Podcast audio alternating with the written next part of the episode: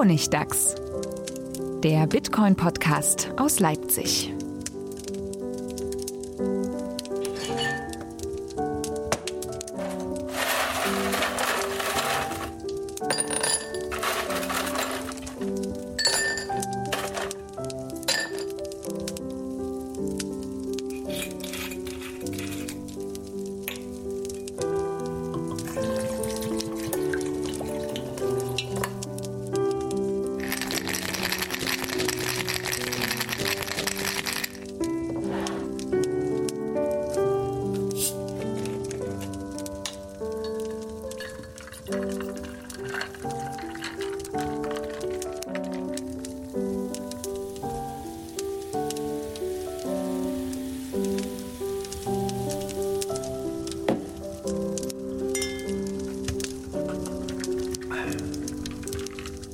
Herzlich willkommen zur 18. Folge vom Honigdachs. Endlich mal wieder, dem Bitcoin-Podcast komplett aus Leipzig. Wir sind wieder zu dritt vereint in einem Raum. Juhu, alle zusammen. Man hört es wahrscheinlich auch, dass es ein großer Raum ist. Ähm, und endlich, endlich haben wir es wieder geschafft, uns zusammenzufinden. Und es gibt ja tatsächlich auch einiges zu besprechen, nicht wahr, Stefan, Manuel? Ich glaube, wir haben ein paar Themen heute.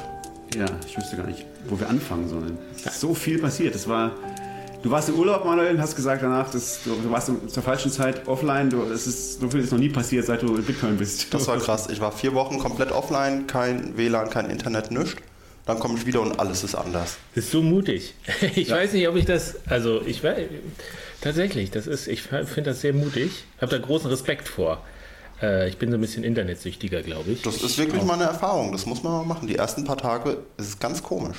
Aber dann ist man frei. Ja, also ich habe mich das ja nicht, nicht getraut, obwohl ich nur Monate weg war. Aber ein Monat ohne Internet ist zu hart für mich. aber sag mal, was ist denn passiert in der Zeit? Du bist losgefahren und Bitcoin-Kurs war bei. Ich weiß gar nicht. Noch deutlich niedriger. Und irgendwie, ja, mal gucken, es könnte sein, Fork oder so und irgendwie, ja. UASF, das war noch pre-UASF wahrscheinlich, oder? Nee, das war da gerade im Anfang. Achso, Hat ja, aber auch noch winzige Signaling, Signaling raten. Also über den 1. August warst du quasi weg. Ja. Über die Entstehung von Bitcoin Cash. Am 8. oder 10. war ich wieder da. Bcash, bitte. Dann gab es also, plötzlich Bcash. BCC? BCH. BCH. Ich finde, wir müssen es Bcash nennen, weil das mögen die nicht, die Bcacher. Okay. Ja, Bcash. Nenne ich auch so. Ja. Ich habe ein Interview mit Roger Ver, also diesen, diesen, diese, diese Video, wie heißt das, äh, Dialog von Roger Ver und, und Richard Hart gesehen. Da haben sie sich auch darüber gestritten. Und der, äh, Roger Ver meinte, Nenn, nenn, es wie du willst, nur nicht Bcash. Aber ich stecke da nicht dahinter. Ich habe so, damit nichts zu tun. So gibt man Namen vor. okay, also man merkt schon, wir wollen ein bisschen sprechen über diese Fork, die stattgefunden hat zwischen Bitcoin und dem anderen Ding. Ähm, und dem anderen Altcoin. da ist auf jeden Fall viel Geld entstanden, aus dem Nichts irgendwie, Wert. Äh, zumindest sieht man das, wenn man in seine Wallet guckt und das richtig gesplittet hat und das womöglich sogar verkauft hat, kann man jetzt mehr Bitcoins haben. Und wir wollen generell sprechen darüber, äh, wie das eigentlich mit diesen ganzen Forks ähm, jetzt weitergeht. Die nächste ist ja schon angekündigt, was da vielleicht passieren wird. Ähm, und auch, ja, was das eigentlich bedeutet, Geld geschenkt zu bekommen im Internet. Einfach. Und was es vielleicht noch für Möglichkeiten gibt, Geld geschenkt zu bekommen. Hurra! Das wird die Folge, wie man Geld geschenkt kriegt. Ja, es ist ja eigentlich, eigentlich ist es ja paradox. Man sagt ja immer ähm, im Internet, wenn dir einer Geld schenkt, ähm, antworte dem nicht. Ignoriere das. Das ist Spam. Das sind die nigerianischen Spam-Prinzen, die dir da irgendwas aufquatschen wollen. Oder das sind äh, Schneeballsysteme oder sowas. Aber jetzt man muss ja schon sagen, es ist irgendwas passiert und ähm, wer Bitcoin hatte vorher, hat jetzt mehr in der Wallet. Ja, man sagt ja aber auch, the rich get richer, oder? Ja, ist das die Vision, die eigentlich äh, hinter Bitcoin steht? Eher nicht, oder? Da habe ich auch noch ein Gegenbeispiel, aber da kommen wir noch zu. Okay.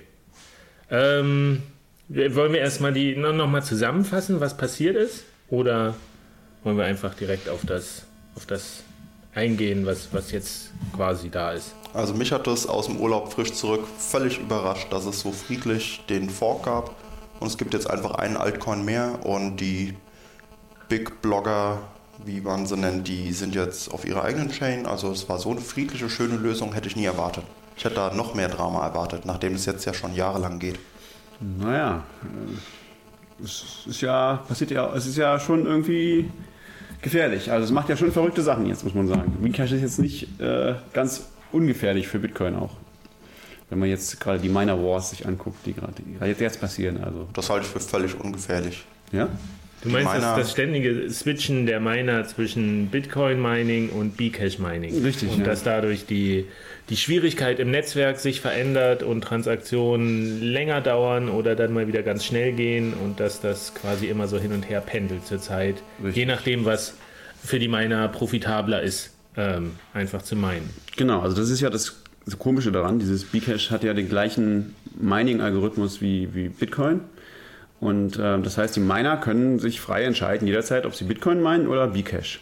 Vor allem auch mit ihren ASIC-Maschinen. Genau. Also Sonst mit, vorher konnten die mit ihren ASICs nur Bitcoin meinen und sonst gar nichts. gab es keinen anderen Sharkcoin? Namecoin oder sowas. Es gibt bestimmt noch andere schon Sharkcoins, aber die haben keine, keinen Wert, deswegen weiß Ich ich glaube nicht. nicht, dass die genau. kompatibel sind. ich, weiß- ich Soweit würde mich ich wundern, wenn es keinen anderen wirklich Sharkcoin gibt. nur hart Bitcoin und sonst nichts. Und jetzt Bcash. Es gibt bestimmt noch was anderes. Aber Ich- das ich glaube, die basieren schon Wert. auf SHA, aber die, die Algorithmen, die im ASIC drinstehen, sind wohl nicht kompatibel genug. Ja, aber Schar ist doch Schar. Äh, Also Schar 2 ist Schar 2, aber vielleicht auch nicht. Ist auch, jedenfalls hat es keine Bedeutung wirtschaftlich gehabt bis jetzt. Und dieses Bcash plötzlich hat er jetzt irgendwie, war jetzt plötzlich Nummer 3 oder 4 oder so bei CoinMarketCap. Also irgendwie hat plötzlich einen absurden 7 Milliarden Preis auf, ein- äh, 7 Milliarden auf von einen irgendwie, Schlag. weiß ich, was es jetzt kostet, 500 Dollar oder so. Also es sind über, immer noch über 10% von Bitcoin sozusagen. Ja. Ich glaube 600. Gestern waren es so. 12% und der Höchststand waren 25% von Bitcoin. Das ist schon ziemlich verrückt. Genau, da können die Miner sich jetzt immer überlegen, ob sie das eine oder das andere ähm, meinen wollen. Das tun die tatsächlich auch. Also die switchen tatsächlich auch nach, je nach, ähm, da gibt es eine Webseite, die heißt fork.lol, glaube ich. Da kann man immer gucken, wie die Profitability gerade ist. Ähm, und die switchen dann. Und, also die, aber das Lustige ist auch noch, dass dieses, natürlich Bitcoin Cash ist es ja von Idioten für Idioten, ähm, hat äh, eine geniale neue äh, Regel oder von für meiner von meiner oder so, die das heißt irgendwie Emergency Difficulty Adjustment (IDE) und ähm, das bedeutet irgendwie, wenn zwölf Stunden lang ähm, wenn, äh, wie war das? Wenn, wenn in den letzten zwölf Stunden nicht mehr als sechs Blocks gemeint worden sind, dann wird die Difficulty um 20% gesenkt oder sowas. Oder um, äh, und, das, und das kann aber auch jeden, jeden Block so sein, also mehrere Blöcke nacheinander. Und das heißt, es passiert ab und zu, dass sich die Difficulty von denen einfach halbiert oder so. Und dann fangen die Leute an, wie blöd zu meinen. Und dann gibt es irgendwie im Sekundentakt noch da gibt es wirklich Blöcke in Minutentakt oder so. Also die, die, die, deswegen ist inzwischen auch die Bcash-Dings äh, Blockchain länger als die Bitcoin ähm. Und wenn es so weitergeht, dann haben die auch ihr nächstes Halvening in einem Jahr oder so oder im halben Jahr. Ich weiß es nicht. Also das ist ein reiner, das ist reiner Quatsch. Also ich, ich kann nicht verstehen, wie da irgendjemand noch Geld reinsteckt. Also warum das noch so viel wert ist, dieses Bitcoin Cash, weil das ist ein offensichtlicher Müllcoin. Also die, da gibt's halt dann immer, und dann, also die, die Miner pumpen halt diese Blöcke raus, so im zweieinhalb Minuten Takt oder so. Ähm, und zwar genauso lange, bis sich die Difficulty wieder einstellt. Das passiert irgendwie nach acht Stunden oder so oder zwölf, ich weiß nicht genau. Dann, dann wird die, verdoppelt die sich wieder oder verzehnfacht sich oder also irre Schwünge gibt es da und dann lohnt es sich nicht mehr. Dann hören sie alle auf zu meinen und dann gibt es ungefähr zwölf Stunden lang keinen einzigen Block. dann kann man also dann ein paar, irgendwie einen halben Tag oder einen Tag lang kann man das Geld einfach nicht bewegen auf Bcash. Und diese ganzen Blöcke haben auch alle nur so 100 Kilobyte oder so, weil es ist ja eine, das Tolle ist ja, es ist ja eine Big Blocker äh, ähm, Chain, die, die 8 Megabyte Blöcke ermöglicht, aber die Blöcke haben halt nur 100 Kilobyte, weil niemand benutzt sie, außer die Miner, die da halt sich eine goldene Nase verdienen. Ähm, also irgendjemand pumpt es. Roger Ver behauptet, er ist es nicht, obwohl es, es gibt halt so Logs von ähm, irgendeinem Social Network, ich weiß nicht, wo er sich mit jemandem unterhalten hat und gesagt, er hat sich auch schon mit anderen verabredet, dass sie, man könnte das schon machen, das zu pumpen. Und ab diesem Moment, wo er das gesagt hat, ähm, also sie könnten jetzt alle ihre riesen, riesen Bitcoin-Beträge verkaufen und in Cash umsetzen. Ähm, und ab diesem Moment ging es nach oben, der Preis. Also vorher war der Preis ja relativ stabil, so bei 200, 300 Dollar.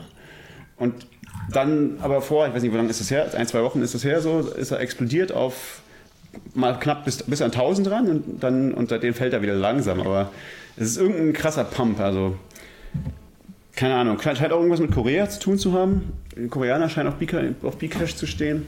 China auf jeden Fall auch, da wird alles aufgekauft, habe ich gehört. Also es ist, es ist sehr verrückt. Also Aber es ist merkwürdig. Also, äh, von vielen Fragen, die da noch offen sind im Rahmen von Bcash, ist ja, wo kommt denn das Geld her? Auf einmal, der Kurs von Bitcoin blieb ja eine Zeit äh, nahezu unverändert, als, als die Fork kam. Und dann war aber Bcash da und war auf einmal 7 Milliarden wert. Und Bitcoin ist danach gepumpt. Danach ist Bitcoin um, ich weiß nicht, vorher war es bei unter 3000, glaube ich. Und jetzt ist es über 4, 5. Aber also es ist direkt nach dem, äh, nicht direkt, aber so, so ein, zwei Tage nach dem Bcash-Ding ist Bitcoin gepumpt. Also das ist alles viel mehr Geld, viel mehr wert geworden, was man ja irgendwie verstehen kann. Der, der Markt hat weniger Unsicherheit in dem Moment wahrscheinlich, weil man wusste ja nicht, ob, der, ob dieser Fork nicht alles kaputt macht. Und dann, ja, irgendwie nicht. Also es ist dieser komische Altcoin entstanden und Bitcoin kümmert sich erstmal nicht weiter drum. Aber jetzt gibt es diese Miner Wars und es gibt schon viel Unsicherheit. Es gibt jetzt auch dann gleich bald, bald den nächsten Altcoin vielleicht, Segwit 2x.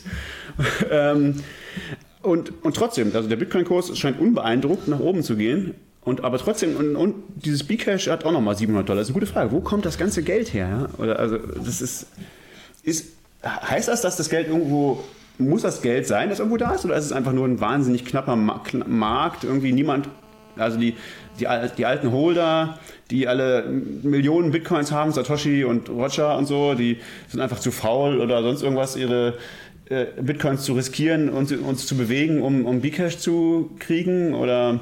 Es ist ein bisschen merkwürdig. Als es entstanden ist, konnte man ja gab es ja kein Angebot und keine Nachfrage. Das war richtig. Es, ist auf, auf, es war auf ein paar Börsen und dann konnte man, die haben zwar gesplittet automatisch und gesagt, okay, du kannst ja schon Bitcoin gegen Bitcoin Cash und andersrum handeln, aber letztlich äh, konnte man ja noch nicht seine Bitcoin seine B-Cash verkaufen, weil man die noch nicht hintransferieren konnte. Beziehungsweise die haben gesagt, hier 20 Transaktionen oder Bestätigung äh, braucht das, ehe wir das akzeptieren.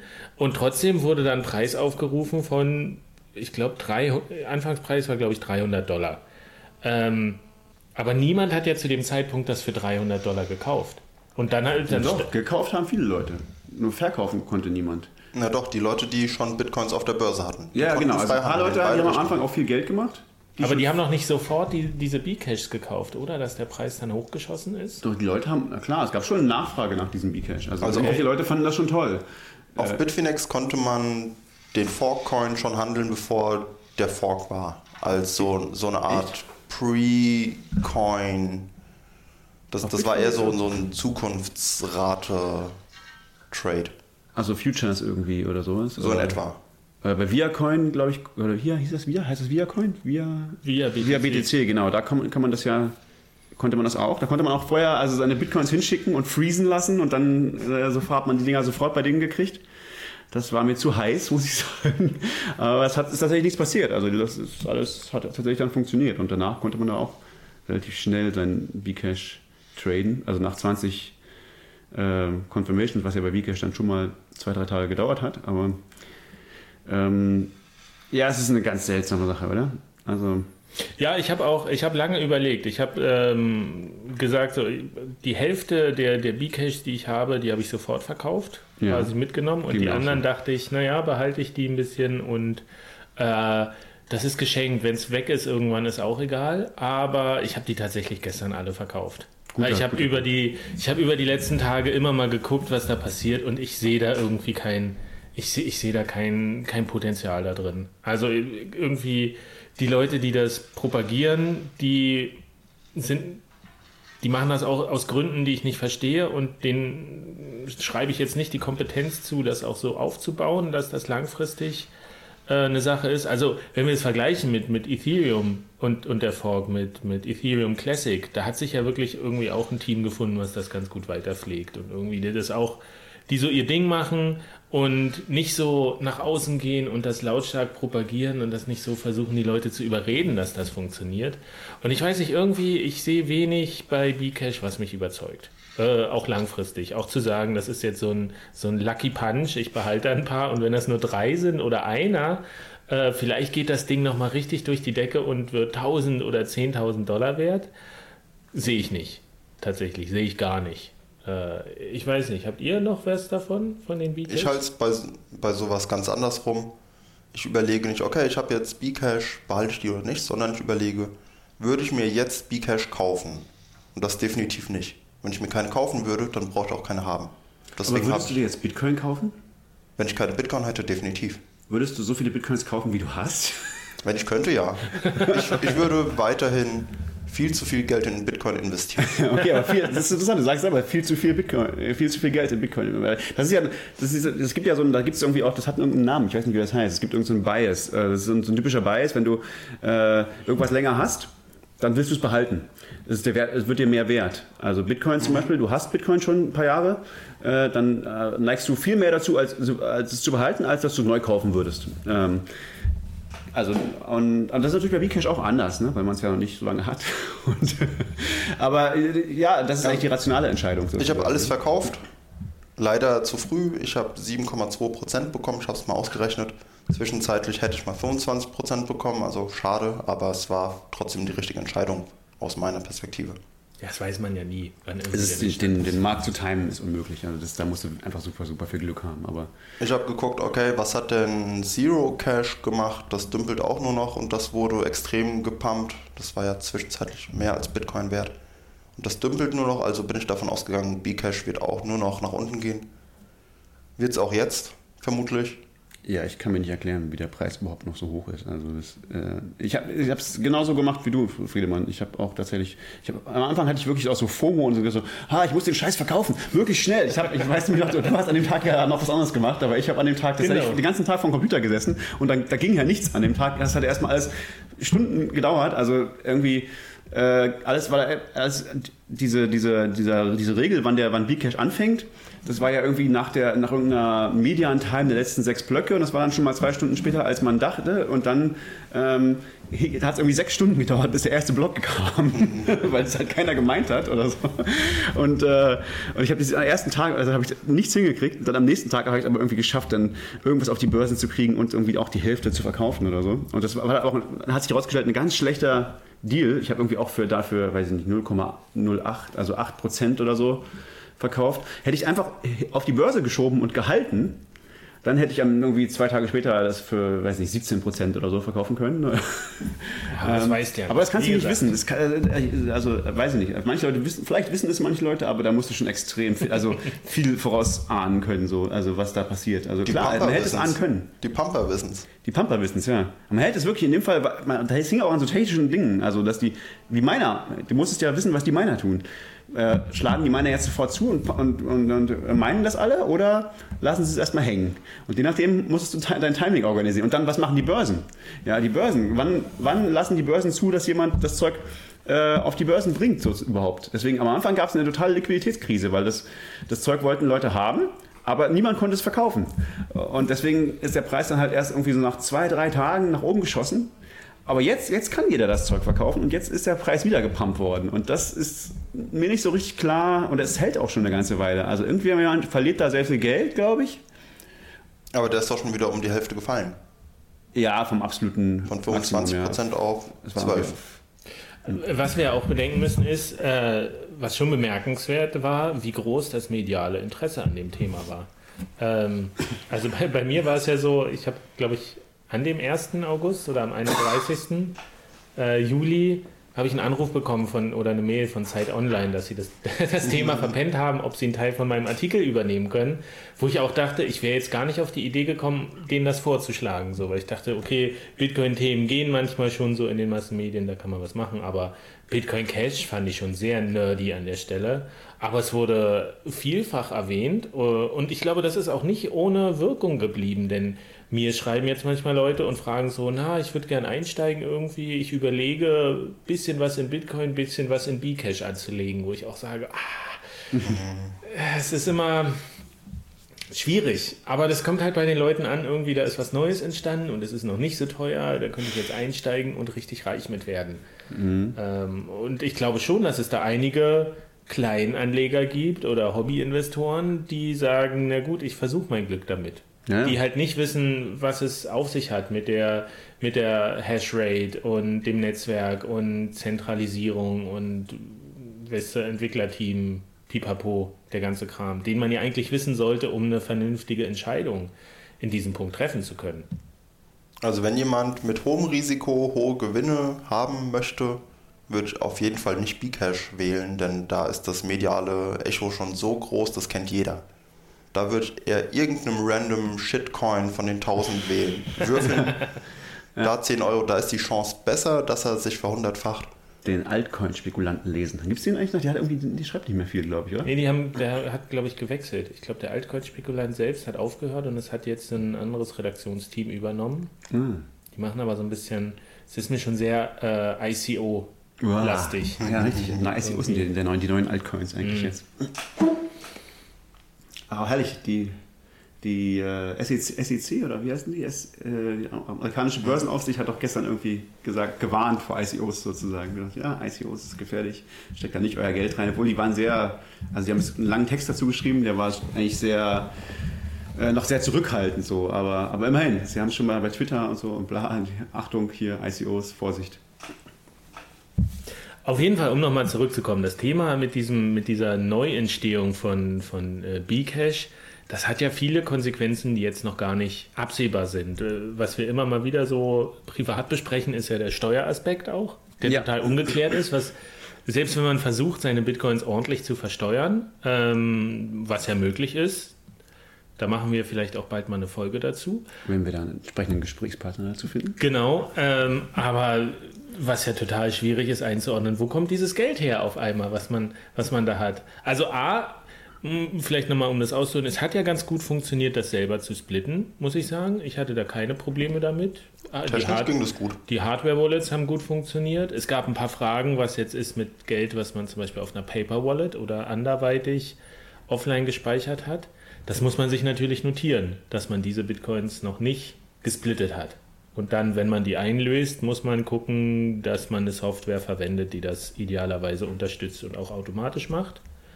Was zurzeit wahrscheinlich machbar ist, aber wo man nicht sagen kann, ob es in zwei Jahren noch möglich ist.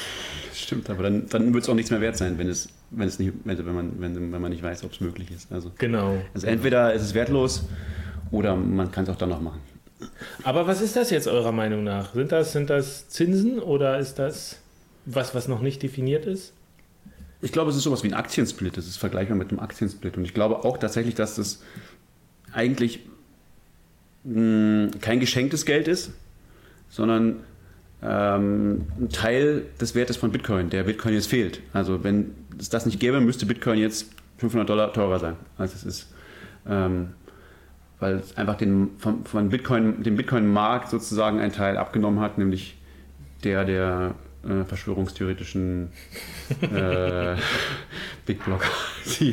Mein Blogstream ist evil und äh, alle Leute müssen Kaffee kaufen mit, Bit, mit Bitcoin. Und das kann, ist auch gar kein Problem. On-Chain vor allen Dingen. On-Chain, ja, genau. Also On-Chain. Äh, Aber das würde ja den Preis erklären. Dann würdest du sagen, dass quasi das, das, das Geld, was Bcash jetzt wert ist, eigentlich der Wert von Bitcoin ist. Und Bitcoin ist einfach sehr viel mehr im Wert gestiegen, weil durch diese Hardfork einfach dieses Problem, diese äh, Scaling-Solution ähm, jetzt aus dem Weg geräumt ist erstmal und viele Leute mehr Vertrauen in das originale Bitcoin haben und sagen, jetzt investiere ich wieder. ja, so würde ich das sehen, ja. Ich denke trotzdem, dass Bcash überbewertet ist. Ähm, weil man halt immer mehr, also es war eigentlich schon vorher klar, aber man kann immer mehr erkennen, dass, dass es da wahnsinnig viele Probleme gibt. Also dass die einfach nicht das technische Know-how haben, ähm, dass die quasi ständig angegriffen werden von Minern. Ähm, Und reagieren müssen auf irgendwelche neuen Herausforderungen. Mit dieser, wie, wie EDA? oder EDA, so? das ist, das ist ja der, der Punkt, warum sie so leicht angreifbar sind. Ähm, also das, hat- das ist ja die, eine der wenigen Sachen, die anders sind als in Bitcoin, diese komische Difficulty Adjustment. Aber das bedeutet halt, dass sie, wie gesagt, einmal an einem Tag halt äh, 1000 Blöcke meinen und am nächsten Tag gar keinen.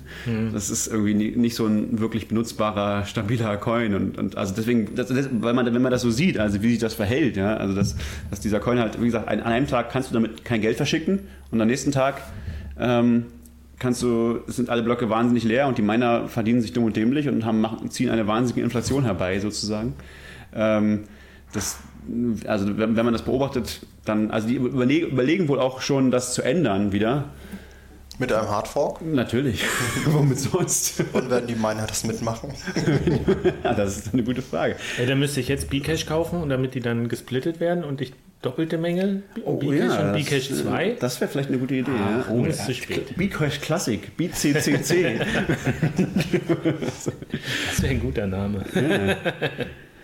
Also End, äh, End, Endlo, Endless Forks kommt ja, ist ja bei Bitcoin kommt ja auch schon wieder der nächste auf uns zu, aber später dazu. Ne? Okay, bleiben wir nochmal bei diesen, bei diesen kostenlosen Coins, weil in dem Zusammenhang hatten wir uns auch ausgetauscht untereinander. Es gibt ja schon einige, seit Jahren, äh, einige Varianten, die ähnlich funktionieren, die sagen, wenn jemand Bitcoins besitzt, dann kann er noch mehr von einer anderen äh, Kryptowährung bekommen. Zum Beispiel, äh, was hatten wir? Stellar? Clam, das gab es auch. Das ist, glaube ich, das erste von diesen Dingen gewesen. ne? Clem war das erste. Das war Mai 2014. Und die machen das ganz witzig. Ja. Das ist nämlich nicht, ich kriege pro Bitcoin x Clams, sondern ich kriege pro Bitcoin Adresse. Egal wie viel drauf idiotisch, ist. aber also weil, ja gut, wenn man es vorher wusste, könnte man halt, hätte man sich halt eine Million Adressen erzeugen können. Das kostet nichts. So, ähm, Naja, jeweils einem Satoshi. Ich muss das dann nachweisen irgendwie. Ja, ja. Wie, wie weise ich das nach? Ja, du musst Signieren Nachrichten auch signieren irgendwas? sozusagen. Also, Ja. Also der übliche Weg bei zum Beispiel Stellar und Byteball ist, du musst eine Nachricht signieren. Ich glaube, bei Mit Clem deiner- ist es anders. Bei Clem ist es irgendwie, du die hast die, also man hat die einfach, also man muss die gar nicht claimen, glaube ich. Die, die, die gehören einem einfach sozusagen. Also sie haben ein, ein 2014 einen Snapshot von der Blockchain gemacht und du hast, glaube ich, du kannst einfach jederzeit, glaube ich, diese, für jede Adresse, die du damals hattest, 2014, wo du den Private Key von hast, kannst du entsprechende, ich weiß nicht, wie viele Clams Ich habe es ausgeben. mal ausgerechnet. Man kriegt 4,6 Clams pro Adresse, nämlich pro Bitcoin-Adresse, pro Litecoin und pro Doge-Adresse. Uh, Das könnte für gewisse und wie viel ist das? Doge-App-Programmierer vielleicht interessant sein. Allerdings. was, was kostet so ein Do Ähm, der Kurs ist bei 0,0017 Bitcoin. Was? So viel? Viel? Das sind pro Adresse umgerechnet 30 Euro. Was? Das ist ja Wer Wahnsinn. also noch Adressen von Mai 2014 hat, kriegt pro Adresse 30 Euro. das ist ja verrückt. Wann habe ich denn angefangen mit Bitcoin? und Also- wo, und habe ich die Adressen noch? Also es ist für die meisten Leute nicht so viel, aber wenn man Kurs. das gewusst hat oder wenn man, sagen wir mal, Satoshi Dice ist, die haben ja Millionen Adressen gehabt, ja. Ähm, dann hast du da jetzt, das ist ja verrückt, also das ist verrückt. Deswegen, ich schmeiß keine Wallets weg, auch wenn sie weg sind und, oder leer. Ich habe die alle noch irgendwo im Backup. Clams ist die Währung der Zukunft. Also ihr habt es hier zuerst gehört, Bitcoin ist tot, es lebe Clams. Aber das ist ja, ähm, was ich schwierig daran finde, ist, das hatte ich jetzt auch, ich habe da auch ein bisschen mit diesen neuen Coins rumexperimentiert, äh, wo man nachweisen muss, dass man eine bestimmte, äh, dass man eine bestimmte Menge Bitcoins auf einer bestimmten Adresse hat. Das ist extrem umständlich bei Hardware-Wallets, die HD-Wallets sind. Ähm, Wieso? Was ist da Weil umständlich? du kriegst nur einen Account angezeigt, ähm, wo quasi alle deine Adressen zusammengerechnet sind. Und dann hast du mitunter hunderte einzelne kleine Adressen, auf denen Pillepalle drauf Gut für. Clams. Aber die gab es damals Gut noch für nicht. Clams, aber schlecht für sowas wie Stella zum Beispiel, weil du wirklich jede einzelne Adresse ja ähm, angeben musst und signieren. Naja, die, die sich lohnen. Ne? Also wenn du sagst, wenn da ist jetzt nur, also bei, bei Stella zum Beispiel oder auch bei Byteballs ist es ja so, dass es tatsächlich nach Menge der Bitcoins geht. Und es ist, also bei Byteball ist es nach dem aktuellen Kurs, weiß ich nicht genau, ich schätze mal so ungefähr 1% oder 2% des Wertes. So, also man muss überlegen, ob einem das wert ist. Man kriegt pro 16 Bitcoin 0,1 Gigabyte Ja, und ja, ist ungefähr bei einem Prozent. Also ich habe Ja, 1,2 Prozent rausbekommen. Okay, also ungefähr geändert. irgendwas zwischen 1 und 2 Prozent sind das bei Byteballs. Das ist im Moment die, glaube ich, profitabelste nach äh, bei äh, Bcash. Bcash ist deutlich profitabler. Das sind irgendwie 10 Prozent oder 15 oder irgendwie sowas. Ähm, Byteballs sind ungefähr 1 bis 2 Prozent. Ähm, Lumen sind noch viel weniger. Lumen ist irgendwie, keine Ahnung, wie viel das ist. Halbes Prozent. Halbes Prozent? Irgendwie Da sowas. gab es eine zweite Runde, wo ausgeschüttet wurde und das ist jetzt auch schon geschlossen. Also im Moment kann man keine Lumens Kann man nicht mehr, genau, ist vorbei jetzt, ja. Aber es kommt wieder eine Es neue. klang schon so, dass es möglicherweise neue Ausschüttungsrunden geben wird. Ich erinnere mich auch, dass es da schon mal eine Ausschüttungsrunde gab bei Lumen, aber damals habe ich mir gedacht, oh, das ist so wenig Geld, das lohnt sich einfach nicht. Äh, Das ist irgendwie. Und jetzt aber durch diese Altcoin-Explosion, wo alle Altcoins, jeder, jeder Mist ist irgendwie wahnsinnig viel wert, kann man, lohnt sich vielleicht sogar für manche Leute Lumens so. Aber man muss tatsächlich überlegen, ob sich das lohnt. Also einerseits haben wir, hast du eben schon gesagt, das ist tatsächlich ja aufwendig. Also man muss ähm, alle, alle sozusagen alle UTXOs, die einem das wert sind, muss man irgendwie angeben, Ja, erstmal rausfinden auch. auch rausfinden. Ja. Ja. Ja. Es, ist, es, es braucht schon ein bisschen an Arbeit und Zeit, das zu machen. Und es ist halt ärgerlich, wenn du, jetzt mal ein einfaches Beispiel, du hast zum Beispiel äh, einen Account, wo ein, ein Bitcoin drauf ist, aber wenn der auf, auf 100 Adressen verteilt ist und du händisch jede einzelne claimen musst, ja, das ist du so. programmieren wahrscheinlich am besten. Genau, genau. Also es lohnt sich halt nicht für jeden, der irgendwie Bitcoins hat. Ja, und es hat auch andere Nachteile. Also man muss auch sagen, ähm, das hat insbesondere, also diese Arbeit ist ja nicht nur das einfach so zu claimen, sondern im Prinzip muss man sich auch bewusst sein, dass man damit sehr leicht einen großen Privatsphäreverlust hat. Also nehmen wir mal Bcash als Beispiel, da ist es ex extrem äh, klar zu sehen, wenn du jetzt ähm, deine ganzen Bcash, die dir gehören, die, die du eben in 17 Adressen hast oder 1000, was auch immer, ähm, die du vorher schon hattest, die claimst du jetzt auf alle, auf einmal, also die verkaufst du jetzt auf einmal, indem du sie zum Beispiel irgendwo alle hinschickst. Da musst du halt genau aufpassen, weil in diesem Moment weiß zumindest die Börse, dass die, die alle gehört haben, aber vielleicht auch mehr Leute, äh, und die wissen dann genauso auch, dass die entsprechenden Bitcoins, die ja dem Bcash entsprechen, alle dir gehören. Und die können ja wesentlich mehr wert sein. Da kann es dir ja nicht egal sein vielleicht. Also könnte ja sein, du hast, was weiß ich, das gibt dir nur Bcash deine Bcash sind nur 10.000 Euro wert, aber deine Bitcoins sind 100.000 Euro wert. Entschuldige, haben wir hier andere Dimensionen, in denen wir arbeiten? Also, wenn ich Bcash von 10.000 Euro hätte, Mann, dann wäre es naja, aber stell dir ja, mal vor, da hättest du Bitcoin schon. über 100.000 äh, und dann, dann vielleicht ist es dir nicht egal, wenn dass jemand weiß, dass du über 100.000 äh, Euro in Bitcoin hast. Vor allen Dingen auf einer spezifischen Adresse. Halt. Genau, und, und wie viele das sind Und der Punkt ist ja, wenn man alle Bcash auf eine Adresse sammeln würde zum Verkaufen, irgendwie an die gleiche Einzahlungsadresse der Börse schickt, dann steht es auch noch in der Blockchain. Dann weiß es die ganze Welt. Und da steht es für immer. Genau. Also dann musst du dich schon sehr bemühen, dein Geld wieder zu waschen hinterher sozusagen und wieder in kleinere Stücke zu zerhacken. Und äh, also das ist schon alles nicht einfach. Und dann äh, diese ganzen, und das Bcash ist ja noch eine Sache, weil da machst du das ja irgendwie über das Bcash-Netzwerk, wobei das ist auch sehr fragwürdig, das besteht im Wesentlichen aus zwei Knoten, glaube ich, die irgendeinem Chinesen gehören. Aber ähm, bei den anderen ist es ja noch undurchsichtiger. Bei Stella, da musst du einen zentralen Server, Webserver, musst du da hingehen und, und was signieren mit deinen Adressen. Ähm, und in dem Fall wissen die dann natürlich deine IP-Adresse und so. Das kann man auch alles machen mit Tor, was ich auch sehr empfehlen würde in dem Fall zum Beispiel. Aber bei, bei Stella zum Beispiel wollen die auch einen Facebook-Account von dir haben. Ja, das ähm, ist super. Da, die wollen alles wissen. Wegen, nicht alle, die wollen nur einen Facebook-Account. Das ist angeblich auch nur dazu da, um festzustellen, dass du nicht aus Nordkorea und aus New York bist oder so, weil es gibt halt ein paar Bundesstaaten, wo sie das nicht dürfen nach US-Gesetzen. Und also die, die kontrollieren da auch nicht wirklich. Aber wenn man da nicht aufpasst, dann wissen die die IP-Adresse, wissen dein Facebook und kennen alle deine Bitcoin-Adressen. Genau, und das wäre schon sehr unangenehm. Also das kann schon sehr, also manchen Leuten ist das vielleicht egal, ja, aber das könnte schon was sehr Unangenehmes sein. Und das ist auch durchaus Geld, mit dem die, also das sind durchaus Daten, mit denen man sich vorstellen kann, dass die damit Geld machen könnten. Ja? Also dass sie sagen, naja, Stella läuft jetzt nicht so gut. Aber es ist ja zum Glück eine zentrale Blockchain. Uns gehören jetzt die Daten von allen Bitcoin-Besitzern. Wir können jetzt äh, an irgendwelche meistbietenden verkaufen, ähm, wo denn die größten Bitcoin-Adressen sitzen, ähm, was ihre Facebook-Accounts sind und ähm, ihre EP-Adressen. Also das ist durchaus vorstellbar, dass da jemand Interesse daran hat, solche Daten zu gewinnen und das ist auf jeden Fall ein möglicher Privacy-Verlust oder, oder wenn man die nicht haben möchte, zumindest dann ein extremer Aufwand, den man treiben muss. Also man muss das dann alles mit irgendwelchen diese, diese, diese ähm, auch den, den Byteball-Client zum Beispiel, den muss man ja dann haben, den muss man natürlich dann in einer schön, äh, äh, schön gesäuberten Virtual Maschine oder auf einer extra Maschine laufen lassen, über Tor irgendwie, dass er auch nicht, nicht woanders nicht an seine eigene IP-Adresse kommt. Und also Sachen, also das, das, man muss sich da schon Gedanken machen, wenn man nicht möchte, dass ähm, irgendwer, im schlimmsten Fall die ganze Welt, oder ich weiß nicht, ob das der schlimmste Fall ist, aber. Auf dem Stammtisch kürzlich sagte jemand, naja, das sind doch Honeypots. Ja, das sind Honeypots, genau. Das sind Honeypots. Also auf jeden Fall ist das Honeypots. Also ich, ich glaube es irgendwie bei diesen, in diesen drei Beispielen glaube ich es nicht, dass das der Zweck von den Leuten, also dass sie das deswegen gemacht haben. Ich glaube, die haben andere Interessen. Ähm, aber es, sagen wir mal, wenn das schief geht, das Geschäftsmodell von diesen Leuten, dann können sie ja vielleicht noch hinterher dieses Interesse bekommen, noch ein bisschen extra Geld zu machen zum Beispiel. Die müssen ja auch gar nicht bösartig sein. Vielleicht wird bei denen irgendwann mal auf dem Server eingebrochen, jemand dumpt die Datenbank und hat alle. Ja, genau.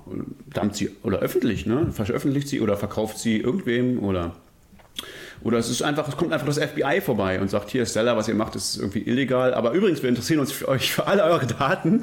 Und dann weiß das FBI ganz viel. Viel besser. Wir haben mitbekommen, dass ein User etwas Illegales mit Stella gemacht hat. Richtig. Wir möchten jetzt eure Datenbank. Das ist in den USA tatsächlich ein Szenario.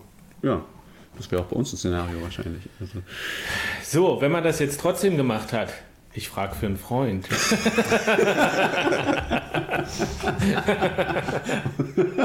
Nein, nur mal rein theoretisch. Kann ja sein, dass man das hat und war sich dessen nicht so bewusst. Was könnte man denn machen?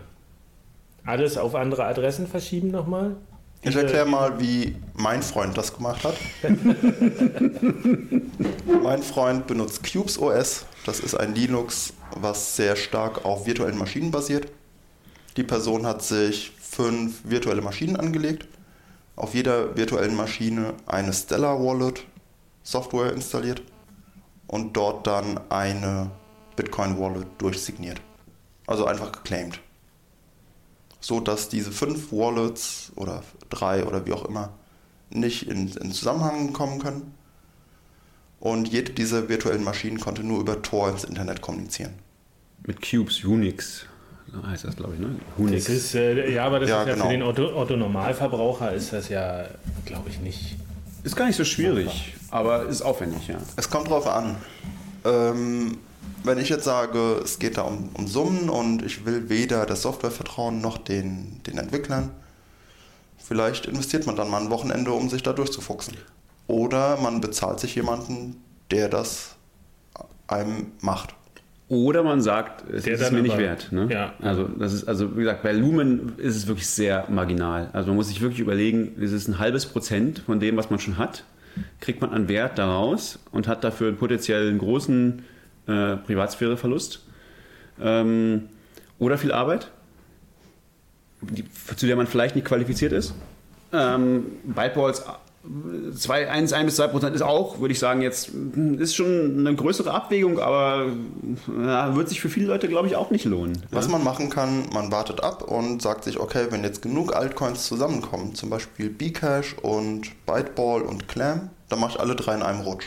Ja, das habe ich mir auch gedacht. Oder mein Freund. Post-Production bitte rausschneiden.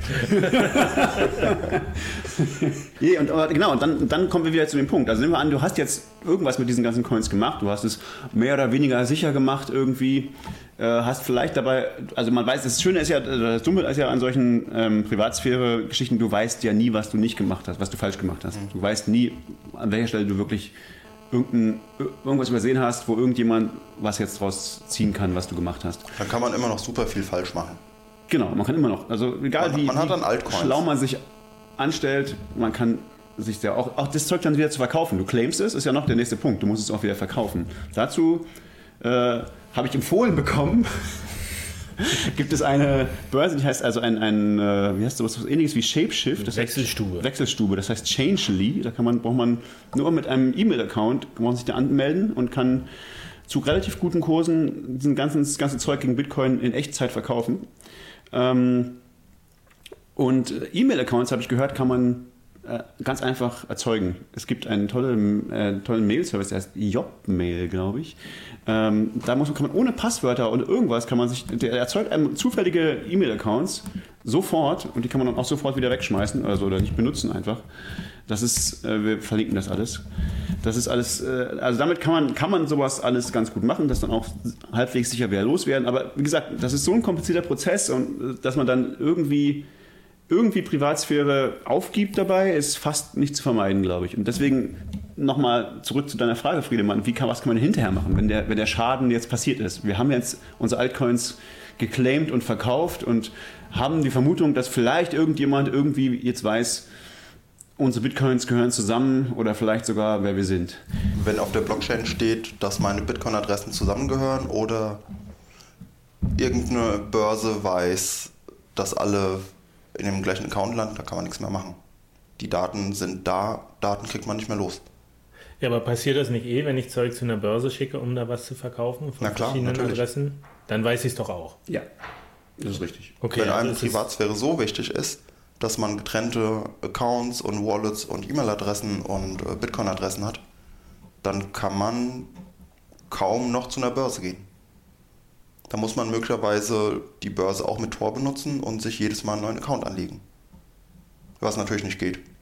Was ist denn, und da, da, sind wir ja schon vielleicht bei einer kleinen Überleitung. Ähm, jetzt ist ja Segwit aktiviert worden. Finally.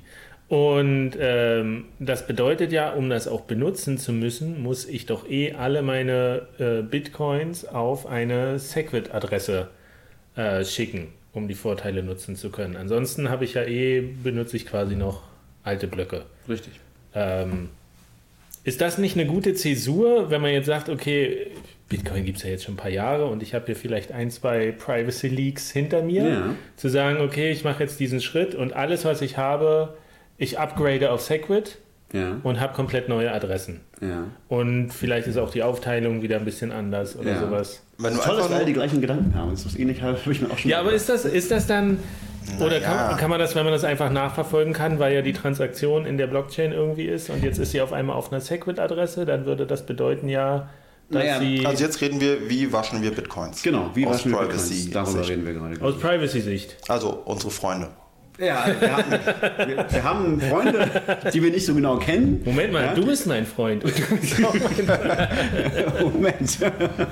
Also einer von uns, nein. Möglicherweise. Möglicherweise hat irgendjemand von uns ein Interesse an Privatsphäre und möchte seine ähm, zwei Bits, nein, das ist zu wenig, sagen wir Millibits Coin ähm, waschen und jetzt hat er die Problem, das Problem, dass er die irgendwie in 17 Adressen hat und irgendjemand weiß, dass die alle eh zusammengehören.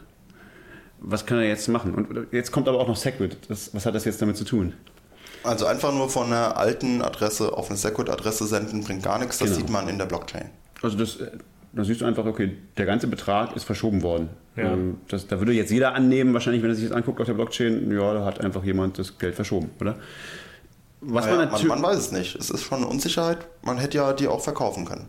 Ja, aber wer verkauft? Ja, ja. Den gesamten Ja, Betrag. doch, wenn stimmt. Jetzt, man kann es auch aufteilen in, zwei, okay, in zwei Adressen.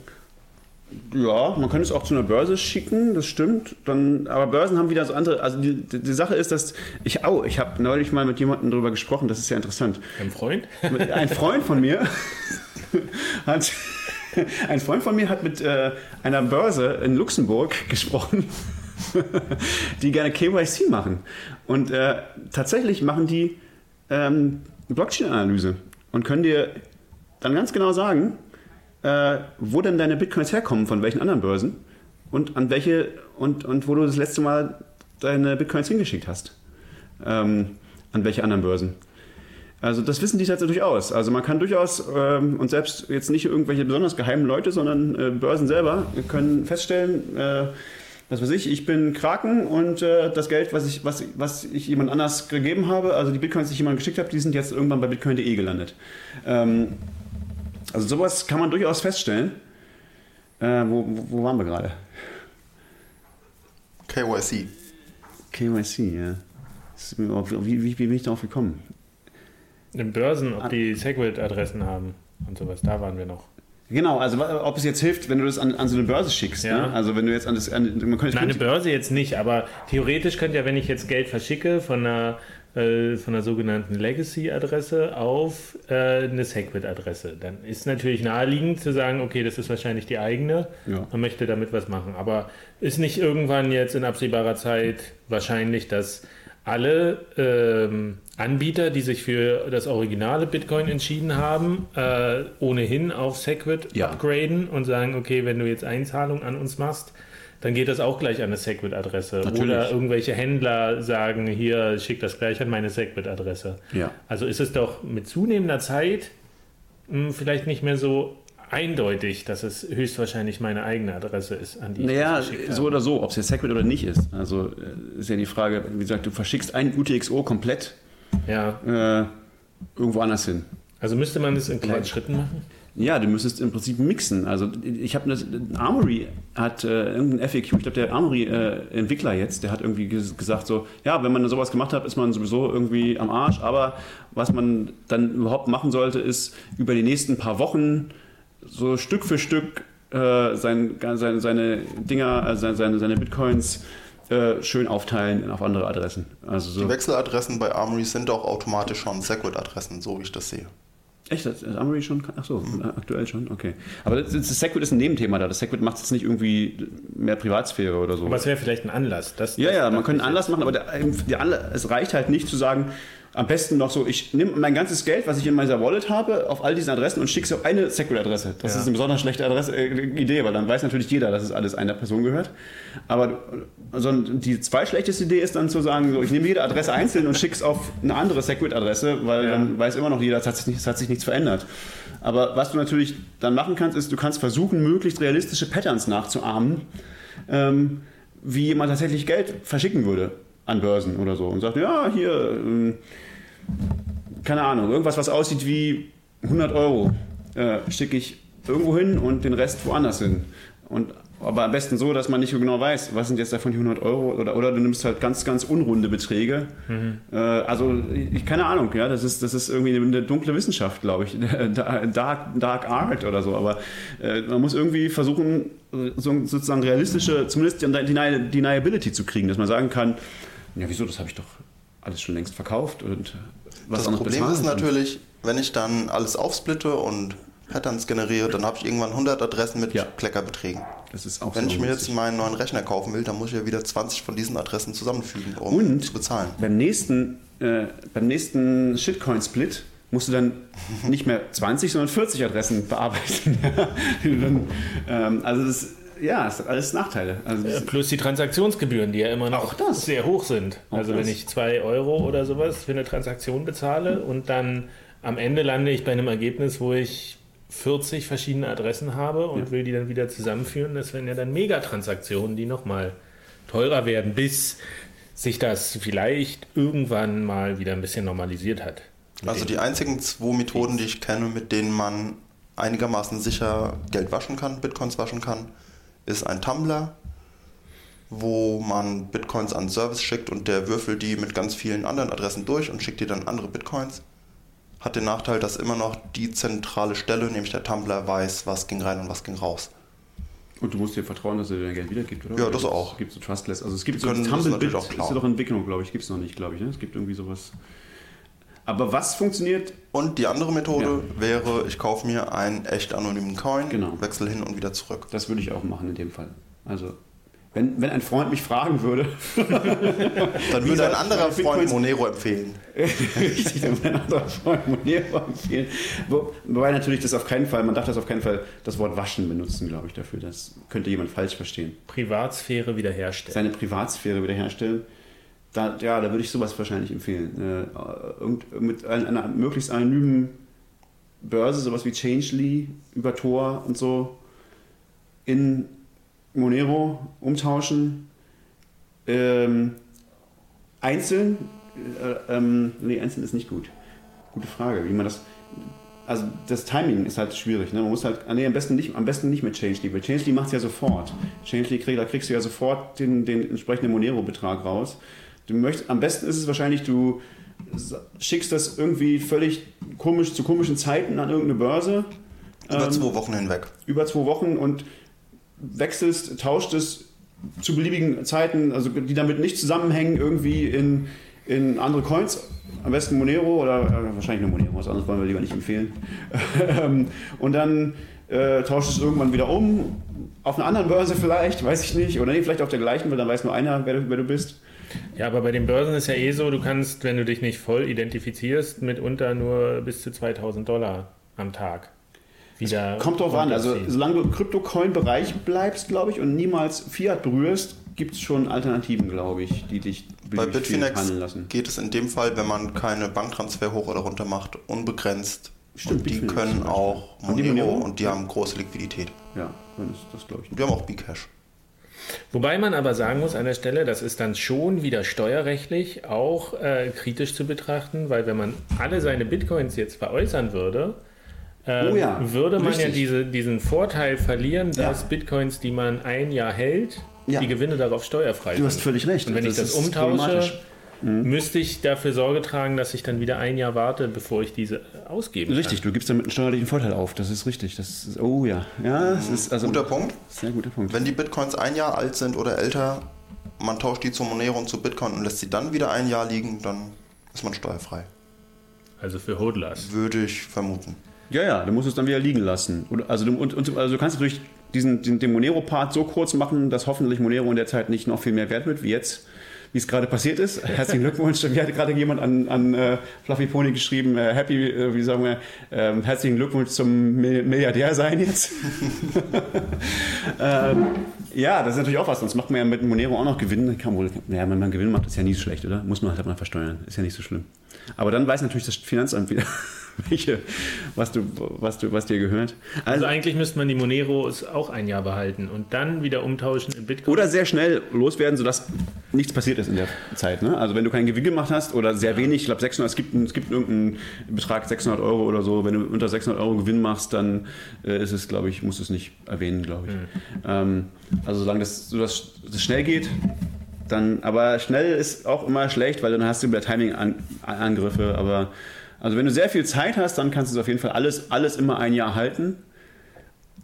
Aber das ist, ja, also es ist, man sieht schon, es ist nicht, es, hat, es ist nicht ohne Nachteile, das Ganze. Also das ist sehr ver verführerisch, diese ganzen Shitcoins ähm, so als Bonus anzusehen und da irgendwie Geld rausziehen zu wollen, aber man sieht, es macht auch Probleme. Also es ist durchaus die, die Meinung, die, die ich schon von vielen Leuten gehört habe, Freunde, so, ähm, ich lasse das erstmal, ist gar nicht so eine schlechte, weil wenn man nicht weiß, was man tut, kann man da auch viel, viel Probleme kriegen. Also generell könnte man ja sagen, okay, jetzt 1% bei Byteball, das ist doch lächerlich. Und der Kurs steigt und fällt ja täglich um mehr als 1%. Der Punkt für mich und für meine Freunde ist, dass man dann tatsächlich 1% mehr Bitcoins hat. Wenn ich jetzt äh, nur die Kursschwankungen mitnehme, dann habe ich 1% mehr Wert. Wenn ich jetzt einen Bitcoin habe und habe danach 1,01, dann sind es mehr Bitcoin. Wenn jetzt der Kurs nur um 5% steigt, dann habe ich immer noch nur einen Bitcoin. Mir scheint, deine Freunde sind Bitcoin-Fetischisten. Möglicherweise sogar Maximalisten. Oh Gott. Das sind die schlimmsten. Also nur deswegen erklärt es sich für mich, dass Leute diesen ganzen Riesenaufwand machen, um 1, 2% mehr Bitcoins zu haben. Ja, ich kann das Sentiment gut verstehen, muss ich sagen. Ich Oder frage, bei Bcash doch ein bisschen mehr. ob man das anders machen kann. Ob, ob, ob man, ich überlege gerade, ob man das irgendwie anders machen könnte. Ob Jetzt aus Nutzersicht, um was zu claimen, oder aus Sicht von jemand, der eine Kryptowährung, irgendeinen Token hat und sagt, ich möchte mir den ganzen Hassle mit, äh, wie kriege ich das Ding unter die Leute ersparen. Weil das ist ja eigentlich äh, zumindest ein Grund, warum man sowas macht, diese, diese Coins zu verschenken, irgendwie eine Altcoin-Währung. Warum verschenkt jemand Geld im Internet? Also bei Bcash war es jetzt, hat sich ergeben automatisch daraus, aber es ist ja ähm, Bitcoins zu verschenken im Netz ist ja äh, eine Möglichkeit, einfach diese, diese Verteilung eine gleichmäßige herzukriegen. Und auch So eine kann man riesen ja- Publicity zu erzeugen. Publicity also auch. Interesse zu erzeugen. Die Leute, die Ja, viele also. Bitcoins haben, das sind ja irgendwie gut vernetzte und Leute mit vielen Möglichkeiten. Das sind gerade die, die claimen werden, weil für die lohnt es sich. Ja. Und die lesen sich dann womöglich sogar das White Paper durch. Ja, ich meine, ich, äh, trotzdem gibt es ja eine lange Tradition. Äh, Gavin Andreessen hat ja die Faucet erfunden quasi für Bitcoin, wo man auf Seiten gehen konnte und sagen, hier ist meine Bitcoin-Adresse, schick mir Bitcoins. Zum Spielen. Fünf, fünf Stück gab es damals. Fünf Bitcoin. Nett. Ja, kann man, kann, man spielen damit. War leider vor meiner Zeit. Aber ähm, ich meine, es war auch ein interessantes Ding. Hat, äh, es, es, es war klar, dass Bitcoin nur ein Erfolg werden kann, wenn es auch Leute gibt, äh, und zwar eine hinreichend große Anzahl an Leuten, die äh, damit auch umgehen, umgehen lernen und die untereinander austauschen und dann einfach sich hinzustellen und sagen, ich habe hier zwar 10.000 oder so, die sind aber nichts wert, aber ich bringe die jetzt unters Volk und vielleicht werden die dadurch was wert oder bekommen endlich eine Funktion und dann später entwickelt sich ein Wert, ist ja schon eigentlich eine durchdachte Strategie.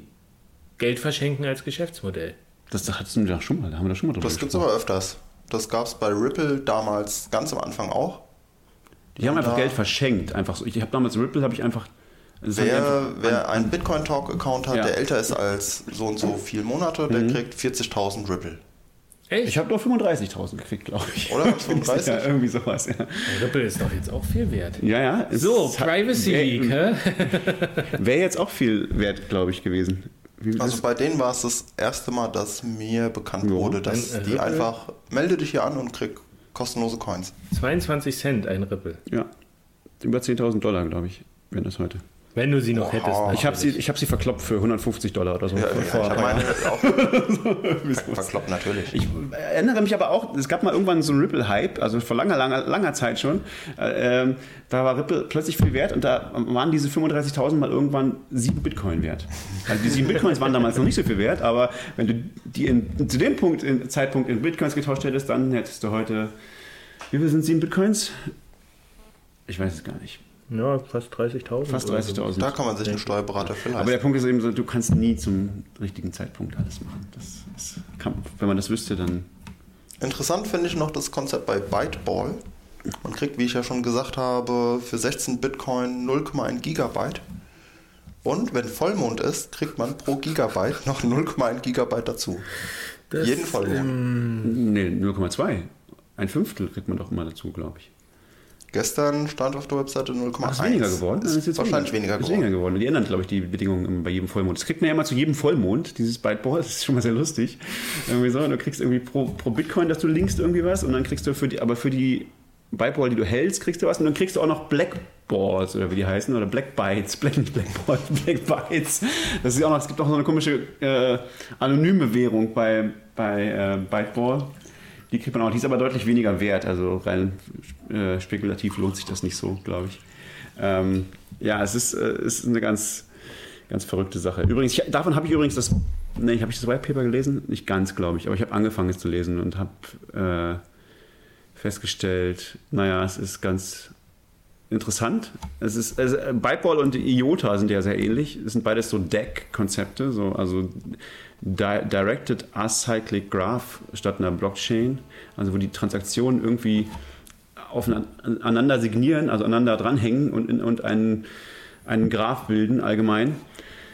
Ähm, und bei beiden, also bei IOTA habe ich tatsächlich, glaube ich, das Paper gelesen, das White Paper, und bei äh, Dingen habe ich es nur halb gelesen, glaube ich, und es ist beides äh, überhaupt nicht klar, warum das funktionieren sollte. So, es ist irgendwie, ja, die Idee, so kann man schon mal haben, dass man irgendwie sowas machen kann. Auch viele von den Features sind irgendwie ganz witzig so, aber es ist so völlig aus dem, das ist bei, bei fast allen Altcoins, es ist so völlig aus dem Nichts gezogen. So, hier, ich habe hier äh, in meiner Prison Wallet was gefunden, eine Idee, wie ich irgendwie, ich, diese, diese Formel benutze ich jetzt, um Coins zu erzeugen und das wird dann einfach funktionieren.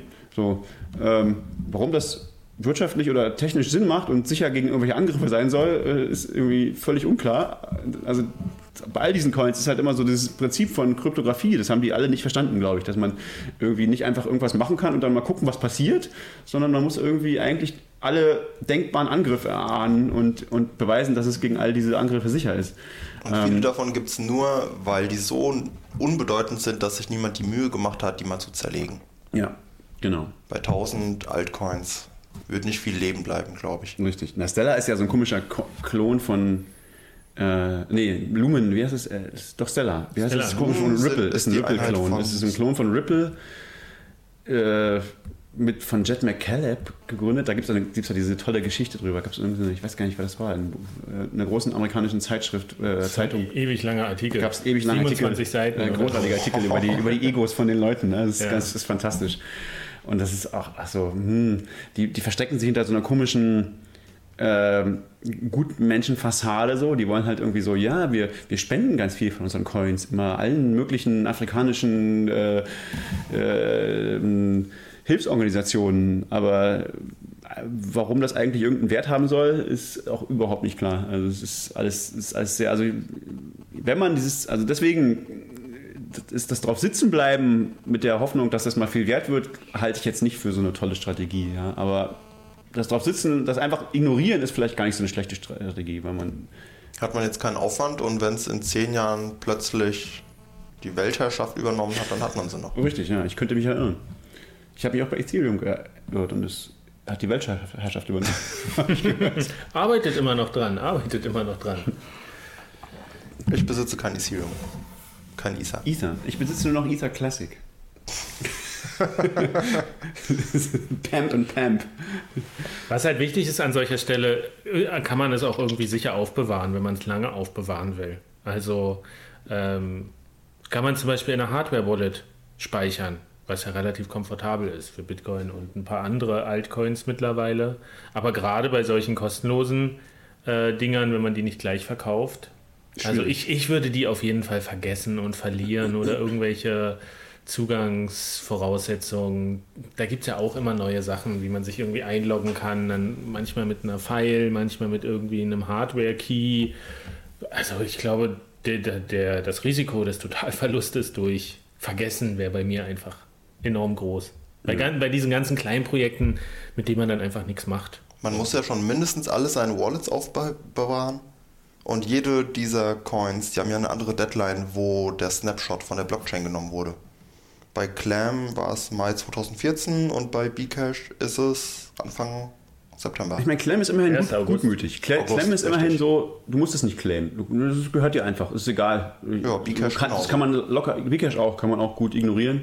Und äh, Aber genau. bei Stella ist schon der Zug abgefahren. Stella ist schon vorbei. Und bei Pipeline muss man ein, Jahr, ein Jahr lang bei jedem Vollmond immer wieder aufpassen. So, also das ist schon kompliziert. Ja. Ähm, ja.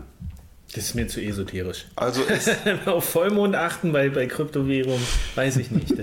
Das ist mir. bezahlen muss man so oder so, wenn es auch scheinbar kostenlose Coins sind. Entweder mit Privatsphäre oder mit Orga-Aufwand oder mit Organisation allgemein. Aber es gibt noch einen, für mich gibt es noch ein Argument, warum man das verkaufen sollte, dieses Zeug. Ähm, einfach um diese, diese Frechheit, den Leuten diesen Scheiß zu schenken, ähm, sozusagen zu bestrafen und zu sagen, okay, ihr, ihr, zwingt mich jetzt Aufwand zu betreiben äh, und, und benutzt den, die Marke Bitcoin, um eure komischen Shitcoin zu pumpen, aber dafür Dafür äh, dump ich euren Shitcoin mindestens und senke den Preis ein kleines bisschen. Das ist ein guter Punkt. Ich ärgere mich, wenn mir die Bild, in Anführungszeichen, Zeitung was in den Briefkasten müllt. Wenn ich die jetzt für 50 Cent weiterverkaufen könnte, naja. Ja, wenn alle, Bild, wenn alle Bildholder damit immer was verlieren würden, wenn, wenn du es wenn du es weiter verkaufst, das wäre vielleicht ganz gut.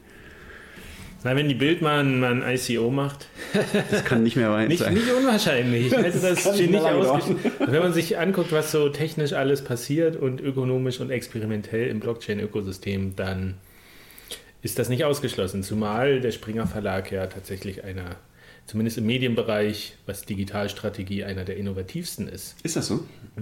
Was, was, was haben die Innovatives gemacht? Na, die fetzen sich doch mit den ganzen Adblockern. So richtig vor Gericht und Ach so, ja. Das Ach, die haben ist sehr innovativ. Beteiligung an, an zig Startups und da ist doch in Anführungsstrichen Journalismus ist doch nur das Vehikel, um Werbung zu verkaufen. Das haben die doch schon Ist rausgefunden. das, das nicht überall so im Journalismus? Ja, aber deren Anwälte haben es Von au- einer Ausnahme abgesehen. Ah ja, was ist die Ausnahme? Na, wir. Ach so, ja, richtig. Wir verkaufen Oder der Werbung. Korrespondent, der. Ach so, Das ja, Du nee, verkaufst Werbung. nee, Nee, hast nee, du gar keine Werbung derzeit? nee, ach nur für diese eine Meetup. Aber das ist, da kann man hingehen oder nicht. Oh, ich mache Werbung fürs Meetup. Beim letzten Stammtisch in Leipzig, jeden dritten Donnerstag im Monat, waren wir so viele, dass das Restaurant komplett voll war und Leute mussten draußen sitzen. Das Was war, nicht so schlimm war, weil es ein schöner Sommertag war. es, es war grandios. Es war so rappeldicht, schöne Atmosphäre. Das war zauberhaft. Also kommt, kommt noch mehr, noch mehr Leute. Ja, da könnt ihr uns in echt sehen Und hören. und hören. Okay, das ist doch, das ist doch hier. Ich merke, wir kommen ganz rund zum Schluss und wir sind auch wieder bei einer Stunde ungefähr gelandet. Da wollen wir es mal nicht übertreiben mit dieser Folge und uns lieber gegenseitig versprechen, dass wir nicht so lange Pause machen bis zum nächsten Ja. Podcast. Dann können wir dann nämlich auch weitere Themen besprechen, die dann aktuell werden, wie die nächste Oh ja, das Sacred, ja die, ach, machen wir das nächstes Mal erst. Meinst du, Sacred 2X ist ja ist vielleicht doch. Ist doch noch ein bisschen Zeit, oder? Bis dahin machen wir noch ein Ich paar hoffe, bis dahin hat sich's erledigt. Bis dahin werden wir uns auf jeden Fall nochmal treffen und ähm, Richtig. Ja, außer, ich weiß nicht, hat deine Liste noch was? Oder die Liste deiner Freunde? Manuel? Ich glaube, alle Hörer haben jetzt genug Hausaufgaben. Kümmert euch um eure Privatsphäre, denkt mal drüber nach.